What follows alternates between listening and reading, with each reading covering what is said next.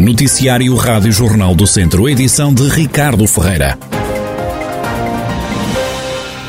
Aprovada a alteração ao PDM, o Plano Diretor Municipal de Viseu, uma das grandes alterações prende-se com o ajuste do solo urbano. Com o novo documento cai a intenção de construir a circular externa, realça o Presidente da Câmara Viziense, Fernando Ruas. Por razões que foram aqui trazidas e por razões que eu também eh, já tinha trazido quando foi das nossas reuniões, nomeadamente por a libertação, porque acho uma injustiça, mas agora complementadas com aquilo que eh, o Sr. Professor Jorge Carvalho e o Dr. Marcelo aqui trouxeram, que tem a ver com a libertação, que é a nossa preocupação, e a pouca, pouca hipótese de fazer esta, esta malha Portanto, nós, e, e, posso deixar aqui o compromisso de que não iremos deixar no, no plano municipal e, portanto, a circular externa é para, eh, eh, digamos, acabar e, e, e naturalmente, libertar os terrenos o PDM passa a prever também já uma localização para uma futura estação do caminho de ferro em Viseu, que poderá nascer a sul de Repeses, perto de um supermercado,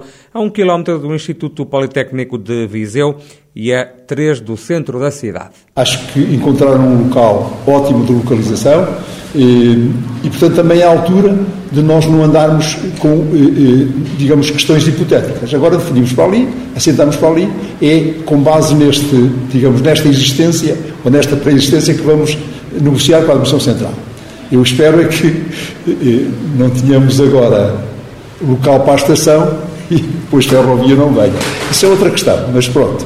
Não, não podem é dizer que, não, que, que fomos apanhados de surpresa e, portanto, nós temos ali o local para a estação, está o corredor definido e agora vamos naturalmente pedir que eh, se dê um bocadinho menos prioridade à perimetral eh, de Lisboa do metro e que se pense no interior e que venha de facto a ligação Aveiro, Viseu, Espanha, com a, a localização da estação ali. A alteração ao PDM em Viseu foi aprovada por unanimidade. O vereador do PS, João Azevedo, elogia o trabalho feito na atualização do documento. Eu acho que este momento é um momento importantíssimo para, para o Conselho de Viseu. Nós tínhamos aqui algumas dúvidas relativamente a, algumas, a alguns pormenores que este documento podia uh, referir. Não tivemos muito tempo para avaliar, ainda bem que esta apresentação foi feita um, junto de nós. Havia aqui três ou quatro notas que são, portanto, ser referidas. Os OPGs, que nós ouvíamos na rua, uh, que seriam sempre dificultadoras de algum avanço na promoção de, do investimento no território, parece-me que estão a ser agora mais eh, facilitadas no bom sentido, dentro do edifício legal, mas permitem que os investidores olhem para este documento como um documento mais facilitador para que possam fazer o seu investimento. O município certamente terá uma, uma capacidade de decidir de uma forma melhor. João Azevedo, vereador do PS na Câmara de Viseu. Ainda a Câmara Viziense, que está contra a exploração de lítio no Conselho, posição assumida pelo presidente do município, Fernando Ruas, hoje na reunião do Executivo Municipal. Se havia alguém que podia estar mais descansado é o município de Viseu, porque da primeira, da primeira versão para a segunda nós quase não somos atingidos. E, portanto, eh, eh, temos apenas uma pequena franja, e também espero, sinceramente, que ninguém se atreva a fazer ali a prospecção, uma pequena franja junto à barragem de Fagido, ali na zona de Vila Corça. De resto, o município de Viseu ficou completamente fora da, da, do lítio. E, portanto, nós poderíamos estar descansados. E, portanto, não, não, não farei neste fórum mais nada que isso. Vou só dizer, e chegar os vizinhenses, que nós estamos praticamente fora, de qualquer maneira, mesmo que seja um, um simples quilómetro quadrado, com a autorização da Câmara ou com o aval da Câmara, não há exploração do lítio. Portanto, nós diremos que não. Fernando Ruas, presidente da Câmara de Viseu, contra o lítio, autarca na reunião de Câmara de hoje anunciou também que dentro de uma semana os municípios de Viseu, Mangualde, Penalva do Castelo e Nelas vão tomar uma decisão final sobre o futuro da empresa intermunicipal de água e também sobre a solução para o problema da falta de água na região. Há duas propostas em cima da mesa, explicou então Fernando Ruas. O cenário 1, que inicia o diálogo com as águas de Portugal, uma possível criação de uma parceria para estes territórios. A segunda, mantendo sempre como plano B a criação da plurimunicipal, tentando que, que o Estado, através da APA e do Ministério do Ambiente, concretize o compromisso da construção e financiamento de que tínhamos expectativas. E eu eh, eh, acrescento, e que foi eh, repetidamente prometido de acordo com os autarcas em exercício na, na altura. Portanto, isto nós vamos comprovar. Seguidamente, nós vamos ter a reunião, vamos a solução, e, e vamos a Lisboa, à APA, perguntar o ponto da situação. Eu só quero dizer com isto que não venham dizer que eu que atrasei alguma coisa. Eu acelerei a situação, encontrei assim e acelerei. Esta questão da água de resto e da empresa intermunicipal originou uma acesa troca de palavras entre o vereador do PS, João Azevedo, e o presidente da Câmara, à qual se juntou também o vice-presidente. O vereador da oposição, interrompendo Fernando Ruas, acusou o autarca de querer acabar com tudo e de ter responsabilidades nesta matéria porque governou durante 24 anos.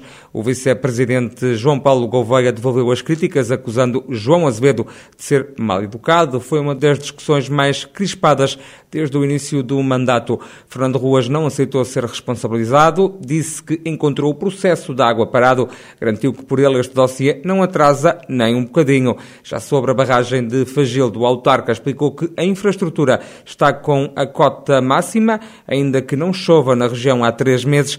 Para salvaguardar a armazenagem de mais água, a Câmara já pediu à Agência Portuguesa do Ambiente para subir as ensecadeiras, numa medida que deve ser tomada já esta sexta-feira.